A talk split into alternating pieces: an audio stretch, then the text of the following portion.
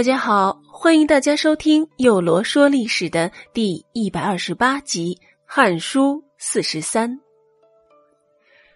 上集我们了解了匈奴单于默读，今天我们就来了解一下历史上有名的白登之围。其实啊，关于这个故事呢，我们在讲汉高祖刘邦的时候曾粗略的提到过。现在我们来讲凶悍关系呢，我们就再来详细的了解一下。汉高祖七年（公元前两百年），刘邦亲率大军攻打谋反的韩王信，并且啊大获全胜。韩王信见大势已去，就投靠了匈奴，成了彻彻底底的汉奸。当时的白土人曼丘臣、王晃等与韩王信狼狈为奸，拥立了赵王的后代赵立做了大王。更可气的是，这些人居然收集自己的残余部队，一起投奔了匈奴，并和匈奴啊密谋攻打汉军。匈奴单于默毒见有利可图，就答应了这些人的请求，并派出了左右贤王率领一万多骑兵，与王皇等人驻扎在广武（今甘肃省永城县东南以南的地方）。然后呢，一起攻打晋阳（今山西太原一带）。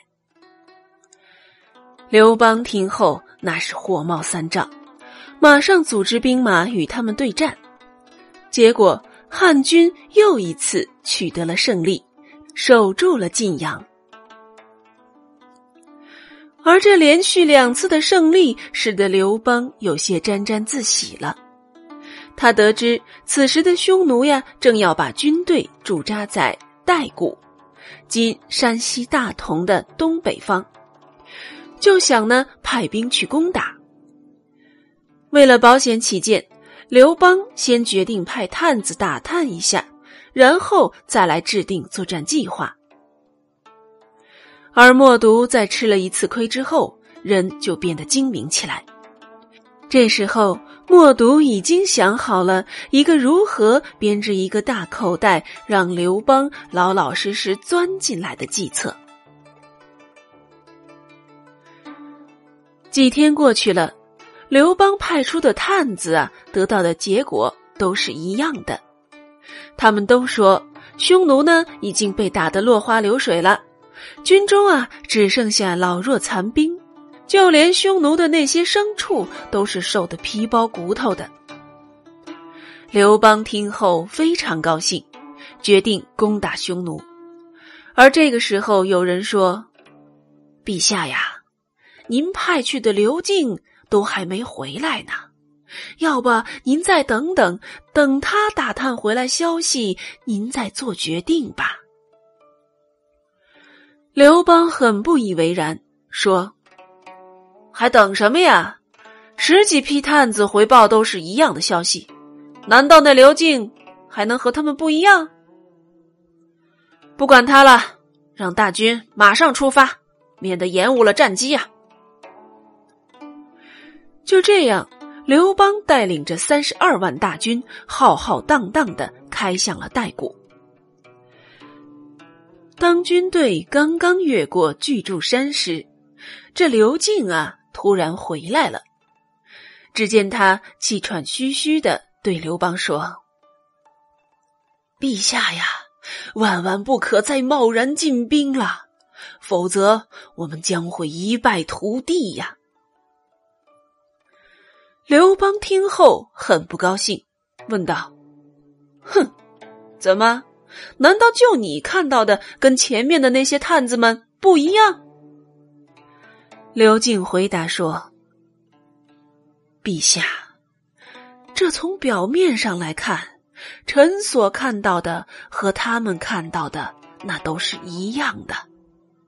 可是两军交战，这按常理推算，双方都应该显示自己的长处啊。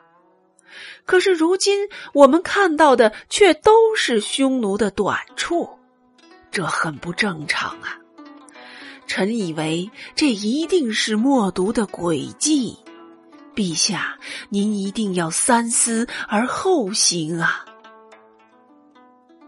这刘敬呢，本是一片好意，可反倒是把刘邦惹火了。刘邦生气的说：“哼，你懂什么用兵打仗？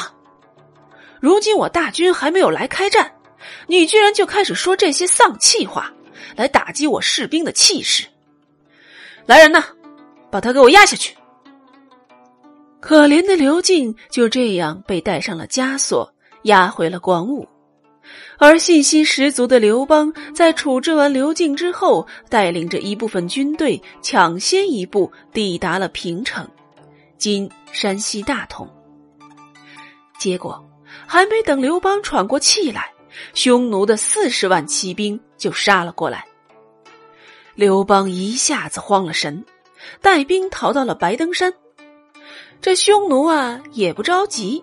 下令让军队把白登山给围住了，想要活活的困死汉军，困死刘邦。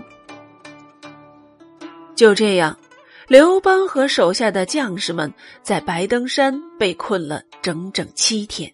此时正值严冬，在内无粮草、外无援军的情况下，汉军很多都饿死、冻伤，或在几次失败的突围中战死。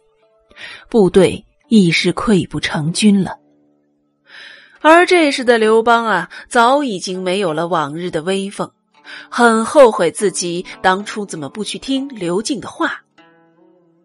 不过，在此时，刘邦的身边还有一位非常有能力的谋士陈平。陈平此时就向刘邦献计说，让刘邦对默读的后院下手。于是，刘邦就开始走起了后门路线，将大量的金银财宝送给了默读的后院胭脂，而这样也确实打动了胭脂的心。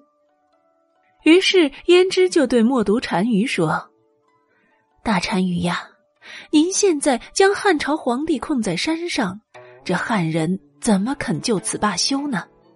后面必然会有大量的援兵来和我们拼命的，而我们匈奴本就是久居草原，就算你打败了汉人，夺取了他们的城池，也可能会因为水土不服，无法常住啊。与他们拼这样的命，对我们可是没有半分好处呢。况且这汉帝也已经被困了七天了。可军中却没有传出什么慌乱，想必那是有神灵在保护他们呢。我们若是对他们赶尽杀绝的话，那可就是违背了天意。不如咱们放他一条生路吧，以免以后有什么灾难降临到咱们头上啊。经过胭脂的一阵劝说，默读开始有些犹豫了。正巧。此时，王皇和赵立的部队并没有按照约定的时间赶到，这也让默读开始怀疑他们是不是私通了汉军。于是呢，默读就命人悄悄的在包围圈的一角打开一个缺口。就在匈奴的部队刚刚有动静的时候，老天爷也开始帮刘邦了。这天呀，突然下起了大雾。正所谓机不可失，失不再来呀！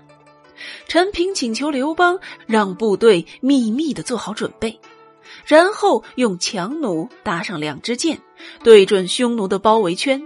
而这时的匈奴部队见有了大雾，也就放松了警惕。就这样，刘邦终于借着天时、地利、人和，冲出了包围圈，捡了一条命。